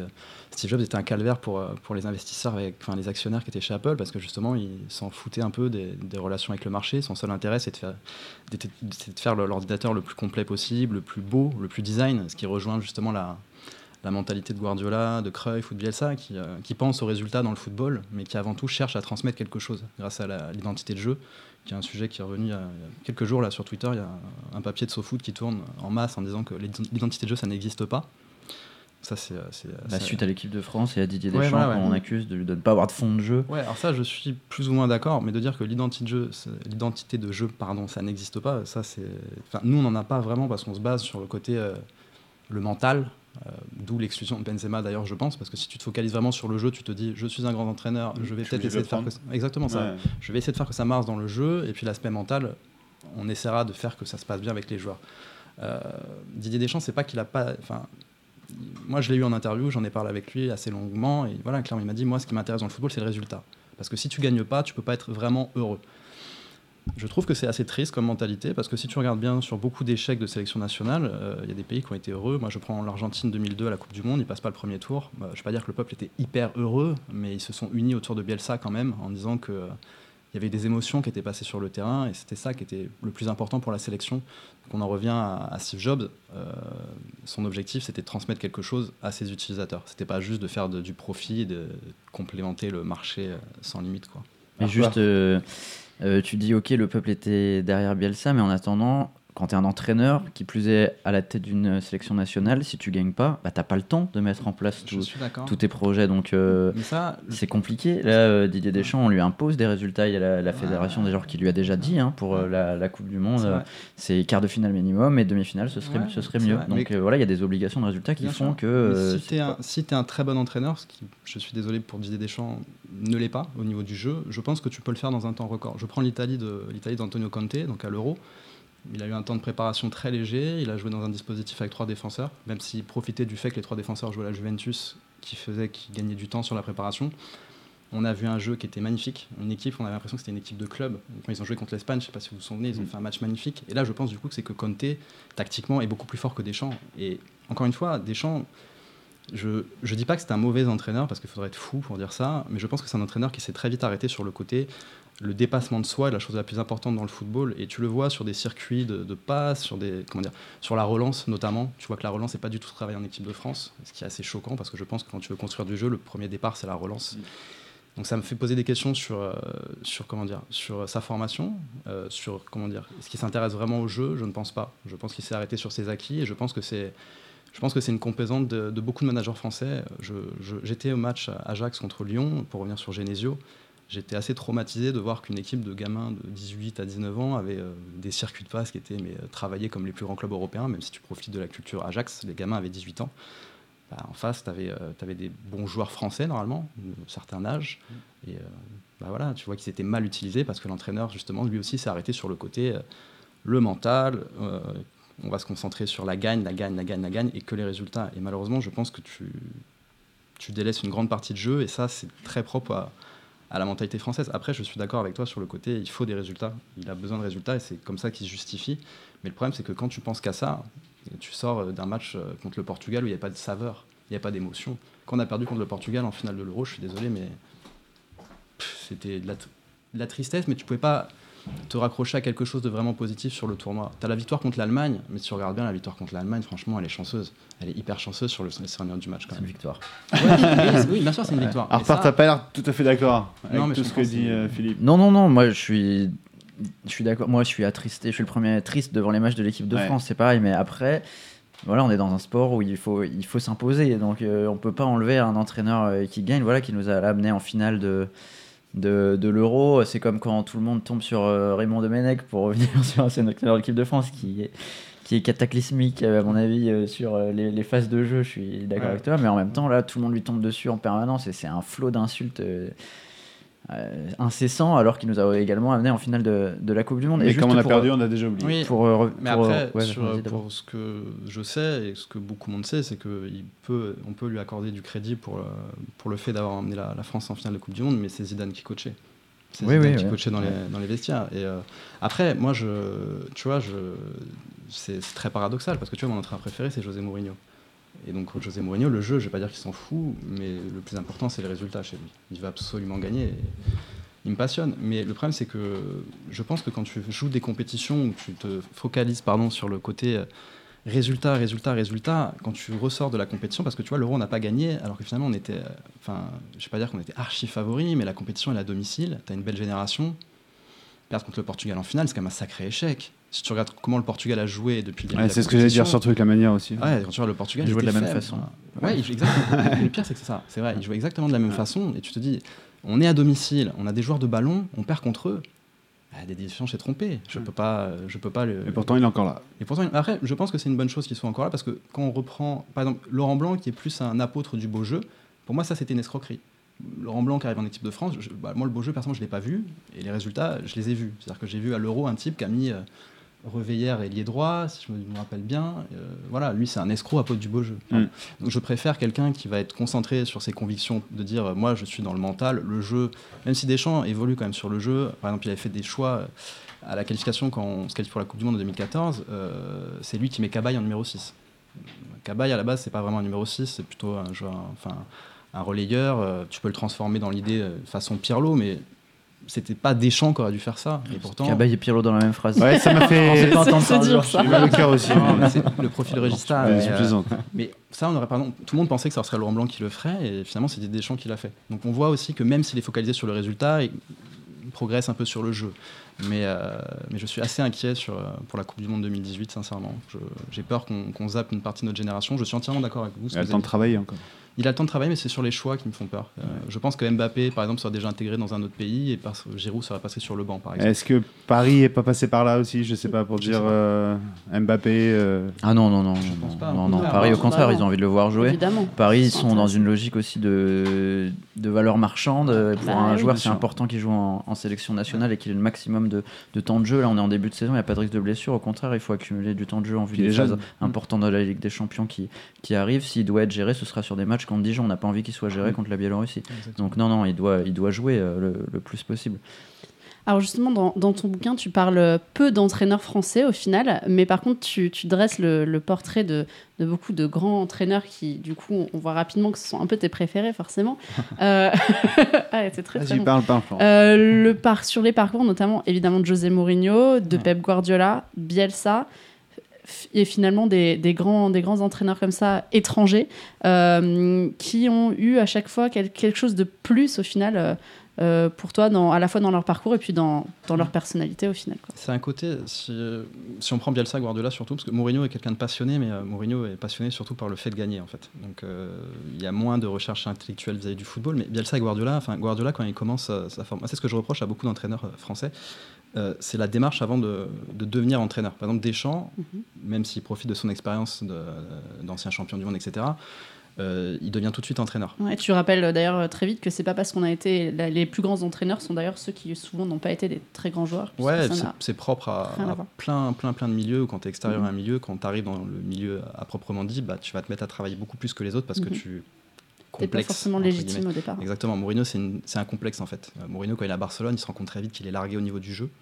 Il comprend pas toutes les séances d'entraînement, donc il se dit qu'il va falloir travailler sur autre chose. Et, euh, et il copie surtout. Il se met à copier Van Gaal euh, en partie. Et, euh, et il bosse au niveau, euh, au niveau de l'entraînement. Mais euh, pour revenir à Guardiola Bielsa, euh, moi ce qui m'a passionné, c'est de voir qu'il y a toute une démarche intellectuelle vis-à-vis du football et du jeu sur les échanges avec les autres entraîneurs. Et malheureusement, quand tu reprends. En France, il y a eu ça. Il y a eu avec Suedo notamment, l'école nantaise. Tu, tu le retrouves un peu aujourd'hui avec l'école niçoise. Même si c'est un peu plus récent. Mais t'as pas vraiment de, de quand on parle sur l'identité de jeu, t'as pas vraiment de, culture du jeu en France. C'est, ça n'existe pas et c'est assez triste parce que ça veut dire qu'il n'y a pas eu de transmission dans les clubs en fait. C'est-à-dire t'as des clubs et ça encore, euh, ça c'est l'utilisation des, ça c'est des cas de management pur. C'est l'utilisation des anciens. Par exemple, Paris commence à peine à le faire. L'utilisation des anciens vraiment. Ils l'ont fait pendant un temps avec des postes euh, factices entre guillemets, des directeurs sportifs qui servaient pas à grand chose, mais t'avais pas d'implication des anciens. Et pour avoir une identité de club et une culture vraiment de comme dans le milieu d'entreprise, finalement, de ce que c'est, euh, à, quoi t'appartient véritablement, bah, il faut utiliser des anciens, il faut, euh, il faut, enfin, c'est un énorme travail à faire et c'est pas, c'est pas assez fait en France. Et je trouve ça euh, assez triste, malheureusement. D'ailleurs, ça, ça se voit aussi dans ta façon de on va dire de développer tout ça puisque au final Zidane par exemple et Laurent Blanc arrivent qu'à la fin dans ton bouquin. Euh, tu, tu en parles quasiment pas. Laurent Blanc, avant, il, a, eu de la chance d'arriver à la fin. Même par rapport à Zidane, c'est vrai que j'étais tout au long de la lecture du bouquin, j'étais assez étonnant de, étonné de ne pas en entendre parler. Je trouvais ça. Déjà, je pensais pas avoir assez de recul sur ce qu'il a fait. Euh, je pense qu'il arrive dans une période où c'est très facile d'arriver. C'est pour ça que je voulais pas, comment dire, le parce que c'est facile. Moi, enfin, moi aussi, j'adore Zidane. C'est facile d'être élogieux. Quoi, mhm. ouais, c'est ça, c'est facile. Et surtout quand il arrive, moi je reprends le club, euh, comment dire, ça sort d'un. Il remplace Benitez, donc je ne me trompe pas. Il remplace Benitez qui a fait des erreurs mais monumentales en termes de management. Donc finalement, arriver et euh, apporter des pansements, entre guillemets, sur les erreurs que Benitez a fait, c'était pas très dur. Donc pour moi, il n'y a pas de crédit sur ça. Ensuite, il profite de quelque chose qui est très fort, c'est que je dis que es ancien, le fait d'être ancien joueur ne garantit pas d'être un grand entraîneur. Par contre, tu as une légitimité par rapport au joueur. quand tu t'appelles Zidane, moi j'ai beaucoup d'amis qui ont, eu la chance de, le rencontrer dans des... Euh, enfin, de le rencontrer, d'assister à des, dans, des salles où il était, ils m'ont clairement dit, il arrête le temps en fait Zidane. Quand il est dans une pièce, il arrête le temps. Donc quand tu arrives devant des joueurs, je pense que c'est assez facile de t'intégrer si tu t'appelles Zidane. Après, il y a eu un gros travail qui a été fait sur, euh, sur le comment dire sur le physique. Il y a eu beaucoup de, rajouts à l'entraînement, mais euh, c'est très léger. Ça fait pas de lui un très grand entraîneur. Ce qui a fait de lui un très grand entraîneur, par contre, c'est une victoire contre l'Atlético Madrid la, saison, la deuxième saison. Je crois qu'il leur met 3-4-0. Il lui manque 4-5 joueurs clés. Donc là, il a vraiment dû réfléchir à comment je vais construire mon équipe en perdant des joueurs importants. Il n'y avait pas Ramos, il n'y avait pas Benzema, euh, il ne devait pas y avoir Kroos ou Modric, donc des joueurs assez importans et il leur met 3-4-0. Et là, c'est plus contre Diego Simeone, qui j'imagine, et tu dois en parler dans ton livre à un moment ou à un autre. Ouais, Simeone, j'en parle un peu. j'ai une grosse affection pour lui, et là, je me suis dit, là, il a fait quelque chose de costaud. Et pourtant, c'était juste un match de championnat, parce que la décima, enfin, la décima, le parcours, il est facile, et puis t'as pas une finale très compliquée à gérer. Donc, euh, c'était, euh, encore une fois, on en revient sur la victoire, ça peut te comment dire, ça peut te fausser sur le jugement que tu vas avoir d'un entraîneur. Bon, tout le monde n'est pas complètement d'accord avec toi. Hein. Il y a des auditeurs qui nous écoutent. Là, je, vois des messages. Non, mais Bielsa, sa méthode euh, crame les joueurs au bout de six mois partout de tout temps. Guardiola, il a pas passé une demi sans Messi. Il a repris le travail de Richcard. Et comment il a fait Guardiola Messi. Ah, et, euh, et, par rapport à Zidane, il nous dit euh, obvious, il a de la réussite, mais c'est le talent de manager des Ligues des Champions de suite, c'était facile. Et puis il a été formé par Guy Lacombe en France. mais j'ai jamais dit que c'était facile. Mais encore une fois, quand tu juges Guardiola, tu t'arrêtes au résultat. Parce que les, les demi-finales qu'il a joué en Ligue des Champions, si tu regardes bien, euh, pour le coup, lui, il a joué des très gros clubs. Il a joué le Real Madrid de Carlo Ancelotti, c'est pas rien. Il a joué le Barcelone avec Messi, Neymar et compagnie, c'est pas rien. Et j'invite les auditeurs à aller regarder les compositions d'équipe surtout. Parce que quand tu t'appelles Guardiola, tu joues un football qui est très compliqué. C'est vraiment, enfin, c'est le football peut-être le plus compliqué. Et quand tu joues un football compliqué, je pense qu'il faut des virtuoses pour le jouer. Tu vas pas demander à Mozart de jouer avec des petits musiciens. Et le problème, c'est que sur les compositions de match entre dans ces quarts de finale, euh, bah, il manquait des joueurs très importants à Guardiola. Donc euh, je ne vais pas l'excuser totalement, mais je pense que ça joue. Je pense que ça joue. Voilà. J'ai une question juste euh, pour euh, revenir, parce que le cas quand même, euh, Bruno Genesio, on en parle énormément en ce moment, et vu qu'on a un spécialiste des entraîneurs, bah, j'avais envie d'aborder une autre sphère du rôle de l'entraîneur, c'est que bah, tout entraîneur a également un patron, c'est le, président. Et est-ce que tu abordes dans le, livre également la relation entraîneur-président, celle par exemple entre Genesio et Olas est assez spéciale, avec un Olas, Olas qui jusqu'à maintenant est très protecteur de, de, son entraîneur, qui fait même un peu bouclier de temps en temps, et qui maintenant là, vient de lui poser un ultimatum de façon un peu inattendu. Euh, comment c'est quand on est euh, entraîneur d'avoir un président au-dessus de soi? Alors là, la question que je me pose moi depuis quelques temps, c'est quel âge a Jean-Michel Aulas parce que j'ai l'impression qu'il est en train de perdre la tête. C'est un troll, ouais. Ouais, c'est devenu... ouais, c'est ça, c'est exactement ça. c'est devenu un troll et c'est vrai que tu poses une question très intéressante. J'en parle avec, euh, en, prenant l'image du cas entre Nasser et Laurent Blanc. Donc Laurent Blanc, je, je, lui reproche beaucoup de choses dans le management, mais je l'excuse en partie d'avoir eu un type qui s'est pris aussi pour, comment dire, l'entraîneur et puis la nounou des joueurs en même temps, avec des entretiens individuels de partout. Le problème, c'est que quand tu fais ça, ça va remettre en question ta légitimité vis-à-vis du groupe. Donc, pour répondre à la question avec Olas, bah, je pense que Genesio est quelqu'un de très docile, quoi. Et que Jean-Michel Aulas a un fonctionnement où justement, on lui a beaucoup reproché de ne pas prendre d'entraîneur étranger. Et je pense que c'est en partie pour ça. C'est parce qu'il se dit qu'il ne pourra pas les gérer, en fait. Il ne pourra pas gérer un mec avec un fort caractère. Il n'a pas pris Hervé Renard pour ça, aussi, je pense. Euh, donc je pense que c'est très difficile à gérer. Quand tu parles d'Hervé Renard, tu dis que c'est vraiment quelqu'un qui n'était pas forcément un fantasticien, mais un vrai meneur d'hommes. Et avec le côté gestion des hommes et finalement ce qui, prévaut sur. Euh, on en revient, à, on en revient à ce que je disais sur Didier Deschamps. Hervé Renard, c'est la même chose. C'est des, je dis pas qu'ils ont zappé la tactique volontairement, mais qu'ils ont essayé de, jouer. Après, c'est pas. Tu vois, Thierry Henry, par exemple, à l'entraînement, il, faisait tout le temps la, même chose pour améliorer sa, sa spéciale. Je pense que c'est pas non plus débile de, de, de, mettre en valeur ses, ses composantes de, de meneur d'homme. Il a raison de le faire. Mais, euh, mais ça serait bien de, s'intéresser au jeu aussi. Et malheureusement, euh, en France, je pense que justement, on ne s'intéresse pas au jeu parce qu'on entend des, des, choses comme euh, Oui, mais un tel n'a pas passé les demi-finales avec des champions. Oui, mais combien de clubs passent les demi-finales avec des champions? Tu vois, pardon, on a, on a reproché à Guardiola de ne pas avoir gagné deux Ligues des Champions d'affilée c'est quand même très difficile de gagner de Ligue des Champions d'affilée. Déjà une, c'est dur. Déjà une, c'est dur. Et tu as le facteur physique en plus. Ce que les gens oublient, c'est que c'est pour ça que Zidane est exceptionnel et que je, je reviens sur ce que les auditeurs ont dit. Je ne dis pas que Zidane est un mauvais entraîneur. Je, dis qu'il a eu un très gros travail de fait. Mais de là à le porter au rang de Johan Cruyff ou de quelque chose comme ça, non, je ne peux pas le faire. Non, mais on peut comprendre que certains pensent qu'il a juste dû mettre les pieds sous la table et qu'en fait, euh, c'était condescendant. bien sûr, bien sûr. Ça, ça serait vraiment condescendant parce que quand, quand je dis qu'il a fait un énorme travail sur la préparation physique, c'est que ça se voit bien sur le fait de gagner deux Ligues des Champions d'affilée. Aucune équipe l'a fait parce que justement, t'es vidé psychologiquement. Ouais, c'est-à-dire que tu as atteint le but final, exactement ça. va te remotiver derrière. Exactement, et puis après, tu as physiquement. Tu es, drainé physiquement sur toute une saison, 60 matchs, donc 120 sur les deux saisons. Mm, mm. C'est très fort, c'est très très fort à faire. Euh, à la fin de, ton, de ton parcours, euh, donc euh, encore une fois avec énormément de références, d'ailleurs, je pense que le travail de recherche a dû être, parce que tous ces propos sont évidemment étayés par un travail de recherche très précis et de nombreuses citations sur tous les domaines. Donc c'est pas juste l'avis personnel de Monsieur Philippe Rodier, c'est surtout, d'ailleurs pas quasiment, enfin d'ailleurs pas, en fait, mais c'est vraiment voilà été sur différents propos pris à la philosophie, au cinéma, à la culture, au management d'entreprise, à tous ces donc, euh, un travail vraiment euh, titanesque, un peu. Donc, d'ailleurs, tu me disais en off que tu avais mis deux ans à écrire ce bouquin, ce qui m'étonne pas parce que c'est vraiment très précis et très étayé. Euh, à la fin de ce parcours, on se pose donc évidemment, et tu te la poses de est-ce qu'il y a donc un entraîneur idéal? Et au final, tu dresses, tu, tu, dresses, donc tu, tu, prends certaines choses un petit peu chez tous ceux dont tu as parlé, donc le plus, mais tu dis qu'au final, celui qui était un peu la figure, c'est Johan Cruyff. Pour moi, c'est moi, je prends le football comme une mythologie, en fait.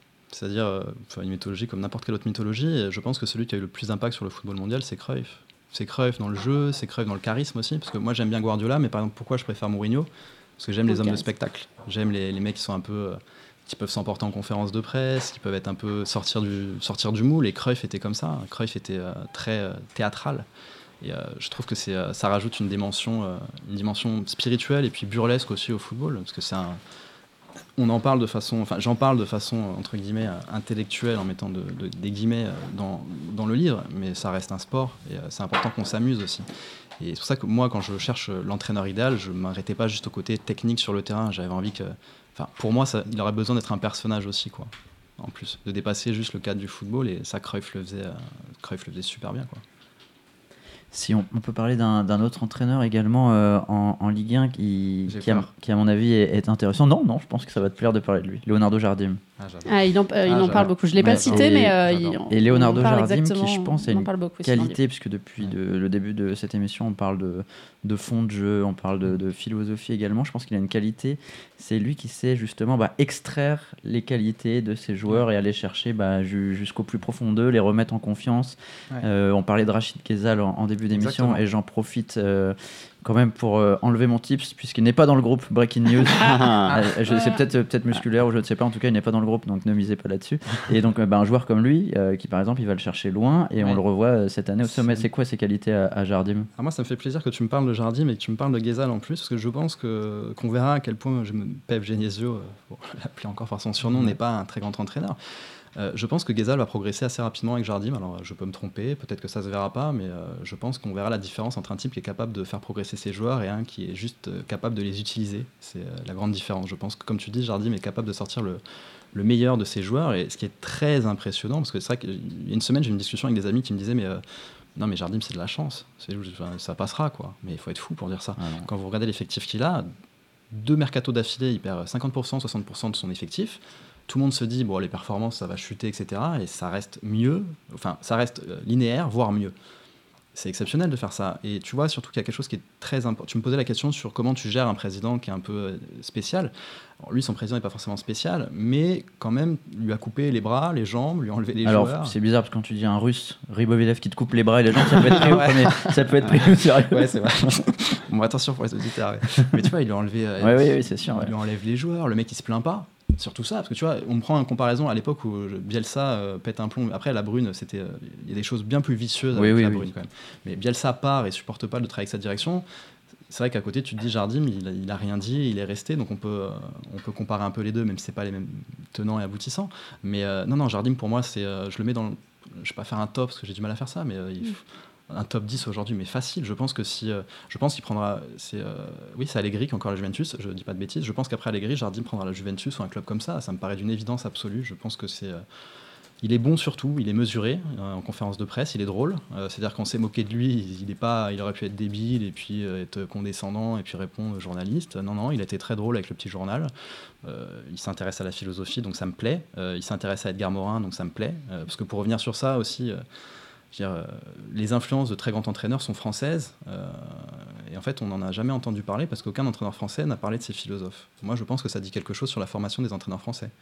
C'est étonnant que ce soit des entraîneurs, français- des entraîneurs étrangers pardon, qui lisent des philosophes français et que les entraîneurs français ne les lisent pas. Je trouve que c'est très révélateur du peu de curiosité intellectuelle de beaucoup d'entraîneurs en France, même si après, euh, c'est pas ça qui va te faire de toi un très grand entraîneur forcément, mais ça peut t'aider pour l'éveil intellectuel, ça peut être intéressant.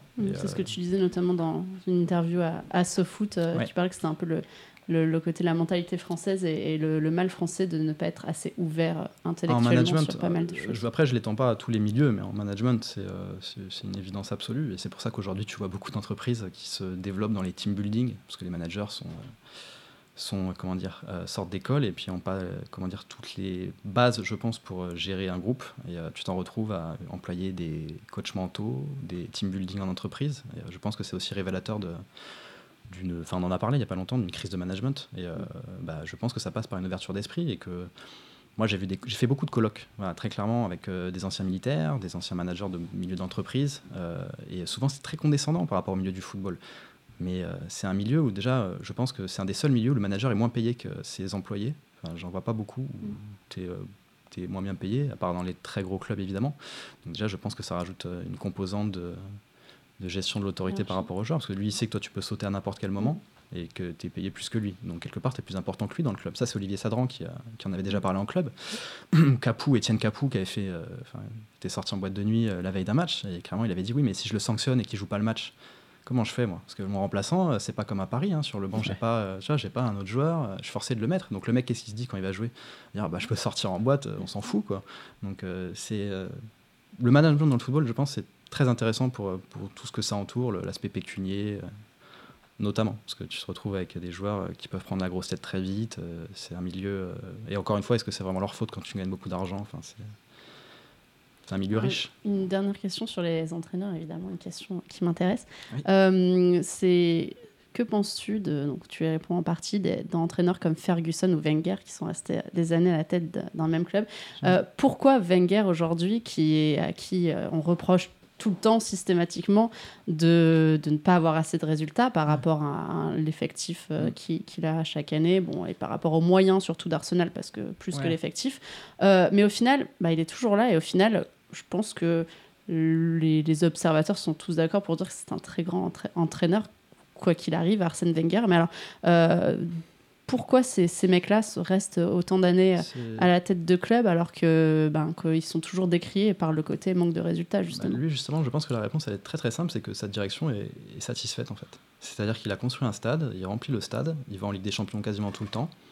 Donc il n'a pas de pression en fait. Il n'a pas de pression et puis il a surtout fait un choix d'un certain modèle économique qui, je quand même tiens à préciser, a quand même changé depuis quelques temps parce qu'il a acheté des joueurs à plus de 50 millions, plus de 60 millions C'est aussi. récent, ouais. C'est Ouais, récent, ouais, deux ouais, ans ça max, n'a quoi. pas Ouais, été. ça- bah, après, c'est après la, fin du stade, mais a- C'est surtout avec l'arrivée des nouveaux droits de la, première, de la première ligue qui ont, qui ont explosé, qui ont ajouté une, une Mais c'est enveloppe vrai qu'Arsenal, supplémentaire. pendant très longtemps, club. était un des seuls clubs de première ligue à être euh, totalement enfin, Mais c'est le stade qui lui a fait faire ça. euh, Comme Lyon pendant un moment. Lyon, tu as, vu qu'il n'y avait plus d'investissement et c'était, euh, c'est, d'ailleurs c'est très rigolo. C'est que Lyon, enfin très rigolo. Euh, c'est révélateur aussi, je pense, c'est que Lyon a accès de plus en plus à la politique de, sur la, enfin, sa communication sur la politique de formation à partir du moment où ils pouvaient plus recruter. Ouais.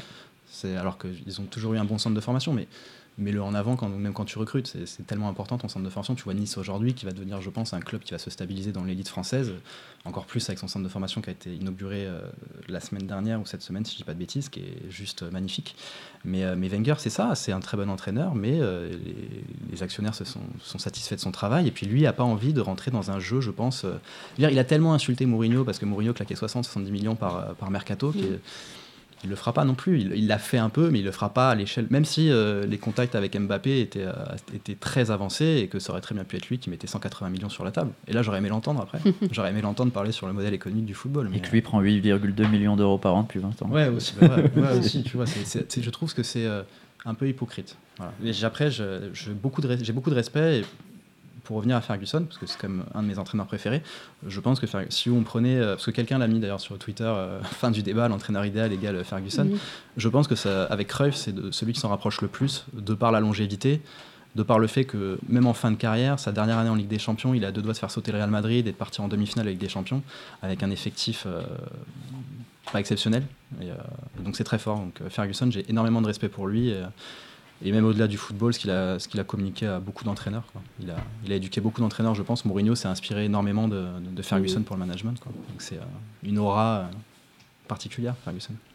Merci Philippe plaisir. l'entraîneur idéal. Je vous Oh, remonte encore une exactement. 20 000 fois. questions. Il est beau, hein, celui-là. hein. Alors, il y a- T'avais il y a encore des questions questions qui pourraient Ah, il y a plein d'autres mais bon, je questions. vous invite à, à lire. ce Il y a le forum pour et- ça aussi. Ah. On Exactement, en et débattre sur le forum euh, de ce livre, évidemment. Euh, aussi pour, euh, ben, pour justement pour l'ouverture intellectuelle, c'est quand même pas mal parce Ouais. que même bon moi qui, qui connais pas mal euh, de choses aussi euh, hors évidemment football, mais j'ai quand même appris énormément parce que je suis pas super calée euh, philosophie, ce genre de choses et même tous les domaines, euh, notamment le cinéma aussi.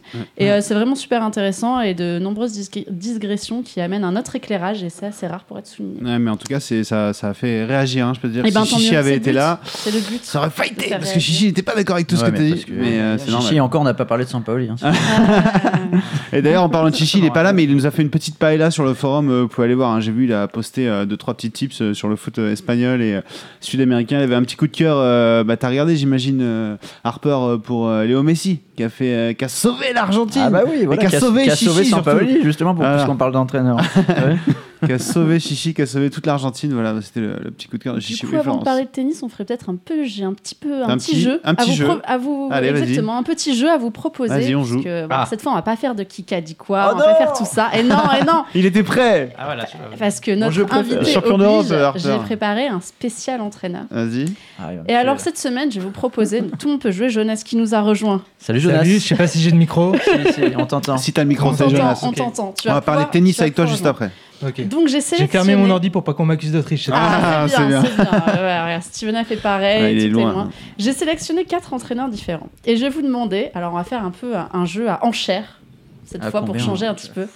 Euh, savoir combien vous pouvez. Alors, je pense que Philippe, tu, tu vas être out de ce jeu parce que c'est trop simple pour toi. Et Harper, tu nous laisses 8 minutes pour répondre et après tu peux donner ta réponse. non, mais. Et on va faire un petit jeu à pas enchères serein euh, sur euh, ben, combien de, de clubs vous pouvez nous citer entraînés par ces, par ces entraîneurs-là? Alors, j'ai Ah bah, pris des noms faciles, évidemment, qu'il puisse jouer. euh, pour que tout le monde puisse jouer. Alors, Allez, je vais commencer par Mourinho. Tout simplement.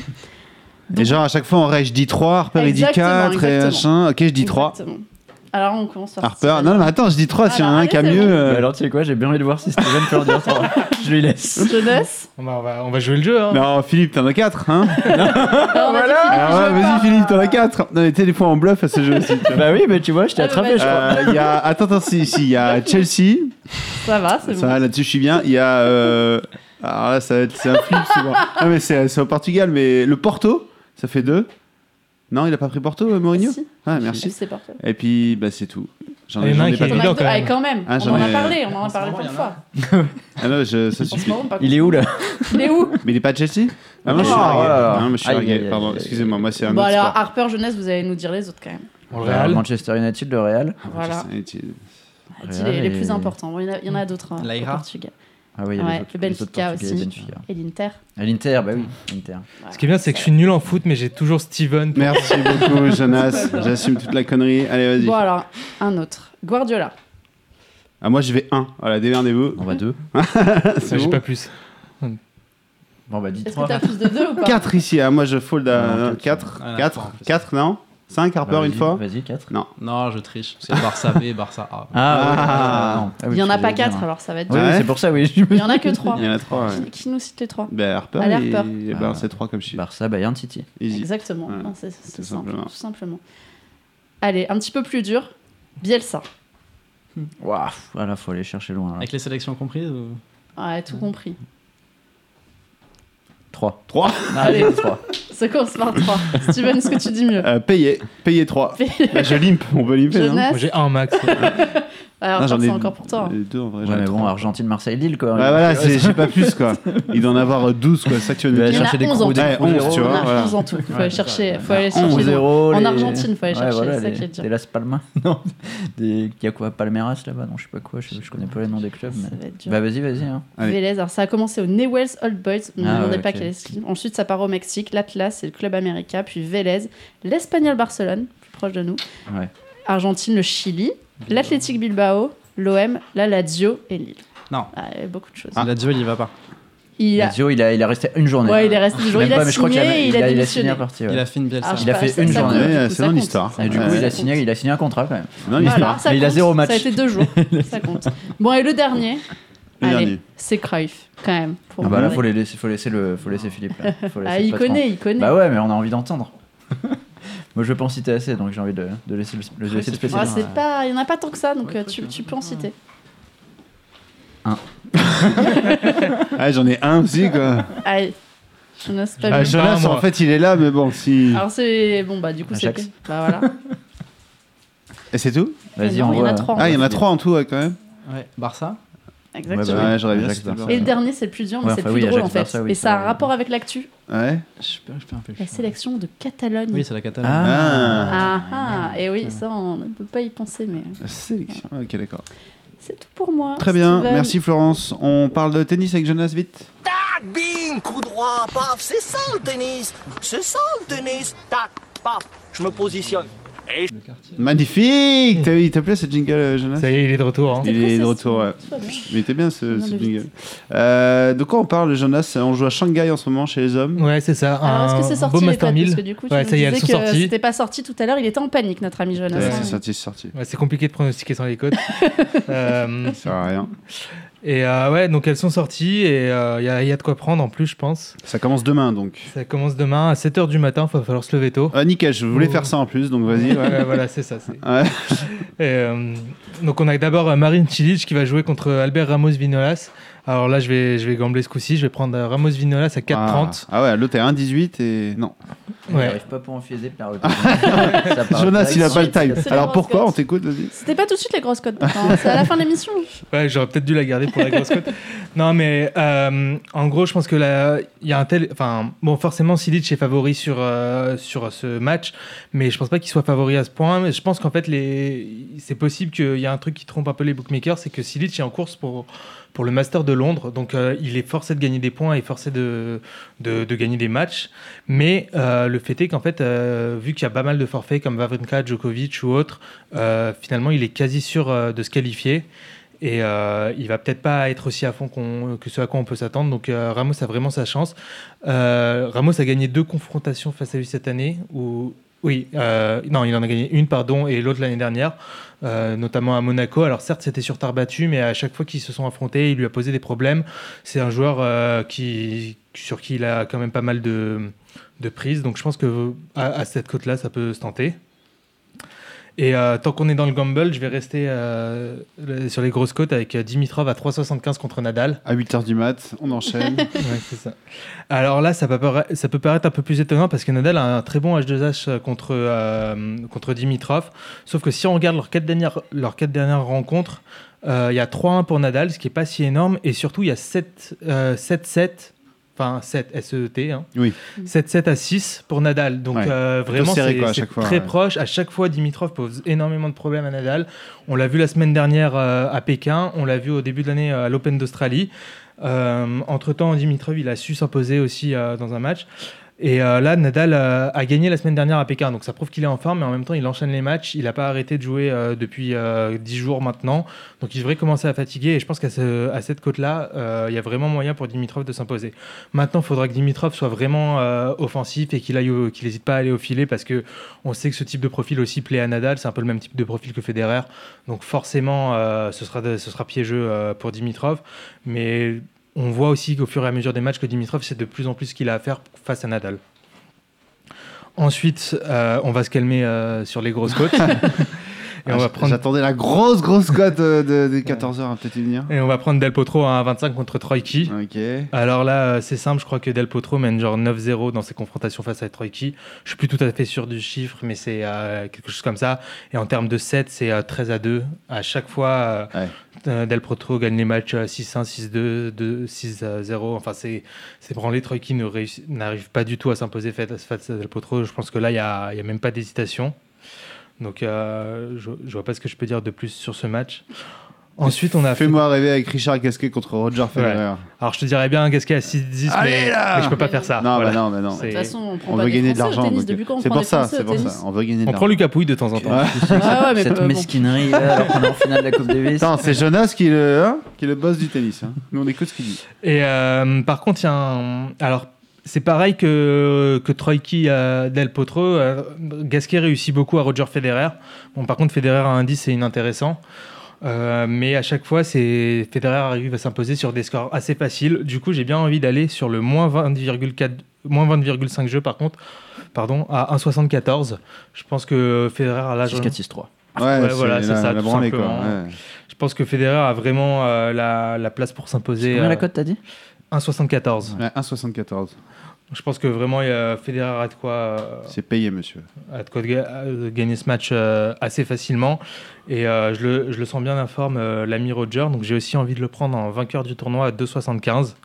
Et Alors- pourtant, le premier, son premier match, euh, il a fait non tie-break au premier, je crois. C'était contre Troikis, ça Ouais, ah bah non, pas Non, c'était contre c'était contre Euh, Bah, J'ai loupé, sais- mais en tout cas, il fait, il fait, premier, euh, il fait tie-break dans le premier. Il a été accroché, je crois. Ouais. Ça c'est pas forcément. Enfin, je lisais sur Twitter, j'ai pas vu le match, hein, mais je voyais qu'il était accroché et certains disaient premier match tendu, il lâche pas complètement ses coups. mais il a combien la victoire du final du À du 2,75. tournoi 2,75 Ouais, mais euh, derrière ça, il a fait un match contre Dolgopolov. Dolgopolov, qui est un joueur euh, quand même assez talentueux, qui pose souvent de problèmes aux top players. Euh, il a gagné 6-4, 6-2 assez facilement. Vraiment, euh, on l'a vu relâcher. Je pense que c'est, enfin, Federer, c'est souvent ça. Dès qu'il a un match un peu compliqué en début de tournoi, derrière, euh, le fait de le gagner, ça lui permet de se libérer, de lâcher ses coups, de ne pas avoir peur. Donc, je le vois bien jouer de cette façon-là. Surtout que, comme, bah, comme je vous l'ai dit, je pense vraiment qu'il a moyen d'aller en demi-finale face à Gasquet. Donc, derrière, il a deux matchs à jouer. Logiquement, face à Del Potro puis Nadal. Donc, c'est pas des matchs qui sont faciles à qui sont faciles à jouer, mais je pense déjà de 1 qu'on pourra couvrir en pariant sur Del Potro en demi, et euh, de 2 que euh, face à Nadal, euh, on pourra profiter euh, en se mettant un petit euh, Federer-Nadal si, si ça a lieu. En tout cas, on a vu que cette saison, il est clairement de retour, il, il est vraiment revenu, il y a vraiment moyen qu'il conclue en beauté.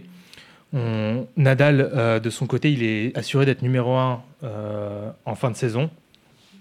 Donc euh, il a plus de temps de- d'enjeu que ça. Bon, forcément, c'est Nadal, il veut tout gagner, mais il sera peut-être moins à fond que Federer, qui a, qui a quand même envie de- d'aller chercher à cette place de numéro 1, peut-être pas pour cette saison, mais du coup pour la prochaine, et euh, de montrer qu'il est toujours là et qu'il faudra compter avec lui euh, pour encore que plusieurs années. Quoi. C'était contre Schwartzmann, pardon, pour la, Schwartzmann, pour la ouais. Diego Schwartzmann qui, est de, qui joue de mieux en mieux, je trouve. Un Argentin, pour faire plaisir à Chichi. Lui fera plaisir. Chichi, en ce moment, l'Ar- l'Argentine, là, il est en plein kiff, tu peux y aller. Il n'y a pas de problème. Comment ça s'est passé, toi, euh, récemment, ces, ces derniers bêtes sur le tennis? Euh, ça va pas trop mal, tu vas me charrier Non, ça? du ça, tout. ça ressemblait à une attaque tellement personnelle. Absolument pas, vraiment. Je suis content de, t'avoir avec nous dans l'équipe. J'ai envie que tu nous fasses un peu rêver, tu vois. Est-ce que ça passe quand même des fois? Alors, que- je parie beaucoup moins ces derniers temps, hein, pour euh, tout avouer. Et euh, récemment, j'ai parié pas mal sur pas mal de matchs, sur des cotes assez gamble. Et alors, je vais pas dire que j'ai pas eu de chance, mais à chaque fois, c'était des matchs assez serrés. Et souvent, il y a eu un forfait Donc à chaque fois, Mm. j'ai des mises remboursées et ça. J'aurais presque fait pas de envie rouge. Ouais, voilà ça. Vous êtes Pas rouge, mais mauvais. ça Il est bon, Jonas, en tennis. J'ai envie de savoir comment ça se passe. Je, je suis le petit quand même. Voilà, donc je sais que c'est des que c'est des cotes assez risquées à chaque fois que je, enfin pas à chaque fois, mais euh, que je prends assez euh, régulièrement des cotes assez élevées, mais euh, j'aime bien faire ça parce que souvent c'est des matchs qui vont être assez serrés et si on se retrouve avec un joueur qui mène un 7 à 0, euh, on peut couvrir assez facilement derrière et c'est toujours intéressant de, de pouvoir faire ça, je pense. Bah, N'hésitez pas à aller faire un tour sur le forum. Tu passes de temps en temps pour nous donner des, des Ouais, j'essaie en tout cas. On essaie de faire vivre euh, la petite, euh, le, le tennis sur le forum, tout simplement. Est-ce qu'on jouerait pas un peu, Florence? On peut jouer. Si on peut jouer, on peut gamble This is Gamble Time. On gamble avec une, une grosse cote, Florence? Ouais, Est-ce que tu en as euh, une grosse cote pour cette a semaine? Moi, j'ai plusieurs grosses cotes. Ah, bah, mais il y en vas-y, a hein. une plus particulièrement qui m'a intéressée. Une Je vous tu ai parlé pas la des- mienne, attention. hein. tout de suite. Ah non, ouvert- Ah, c'est vrai, c'est vrai, bien joué. Euh, je vous ai parlé des chocs en Serie A ce week-end. euh, c'est ça qui va m'intéresser. Ouais. Euh, les matchs dont je vous ai parlé, il y a des très bonnes cotes sur les matchs nuls. Et donc forcément, ça m'intéresse. Je vais prendre la cote à- du nul entre l'AS Rome et Naples. Alors, c'est Naples qui est légèrement favori à 2,30. Euh, L'AS Rome à domicile est à 2,80, mais la cote du match nul est à 3,45. Donc je vois pas mal de buts. Et le 3,45, ça me dit bien. Un petit 2 partout serait pas mal. Nul. Il est beau ou pas ce nul, euh, Harper J'ai pas, j'ai pas assez Pas suivi trop la A l'Italie. pour, euh, pour juger, mais On- on va faire je veux bien confiance. mettre une pièce pour. euh, On va faire confiance à, à Ouais. Florence. Euh, une grosse cote, je sais pas si t'en as repéré Bah, une Harper, dans la Strasbourg semaine. contre Marseille, moi je reste là-dessus. Ouais, Euh, c'est ma pas cote mal à- ça. Ma cote à 3,7. euh, Je sais pas. 3,7, voilà. c'est pas mal. Ouais, mais pourquoi pas? Moi, j'avoue Fini, que fini. je suis un peu plus dans les très grosses cotes et quand en plus c'est sa sainteté Tamerlan qui le dit, je vais prendre les Glasgow Warriors à 15 qui remportent euh, la poule 3 Ah, en, un- Champions Une Cup. grosse cote long terme. là. Ah ouais, justement, mais bon, euh, Pour être sûr de pas se faire chambrer la semaine prochaine. Exactement, c'est ça. ça peut être kiffant quand même. On va, on verra bien. Sachant qu'il a dit qu'il fallait peut-être attendre le premier match parce qu'il risque de perdre le premier et c'est donc la cote va monter. C'est pas faux, c'est pas faux, mais bon. On écoute ta mère là, on Ah, écoute. on écoute, on écoute et on, on relit. J'ai vu qu'il avait posté également sur le forum. Si vous avez loupé euh, tout à l'heure ce qui a été dit, il s'excuse parce qu'il dit qu'il a été un peu trop, un peu trop vite, etc. Moi, je trouve qu'il a été très bien. Ça a C'était l'air. concis, c'était précis. Mais, euh, mais voilà, en tout cas, il faut prendre les bad values euh, dont il parle avant que, avant que ça s'écroule comme d'habitude. hein. Il, faut, il faut être les premiers. C'est sur le bar des sports que ça se passe. Philippe, la cote du prochain entraîneur de Ligue 1 viré. Ah, Euh, très bien ça. Hmm, Je sais pas. J'espère que ça sera Pascal Dupraz étant toulousain. mais- Ah ouais Ouais, j'en ai un peu marre à force. Tu le sens T'es toulousain Enfin, supporter toulousain ou... Ouais. T'assumes plus les conférences de presse. Exactement. Genre, ça me saoule à force. Au départ, c'était marrant, tu vois, mais à force, ça devient un peu trop euh, burlesque quand même.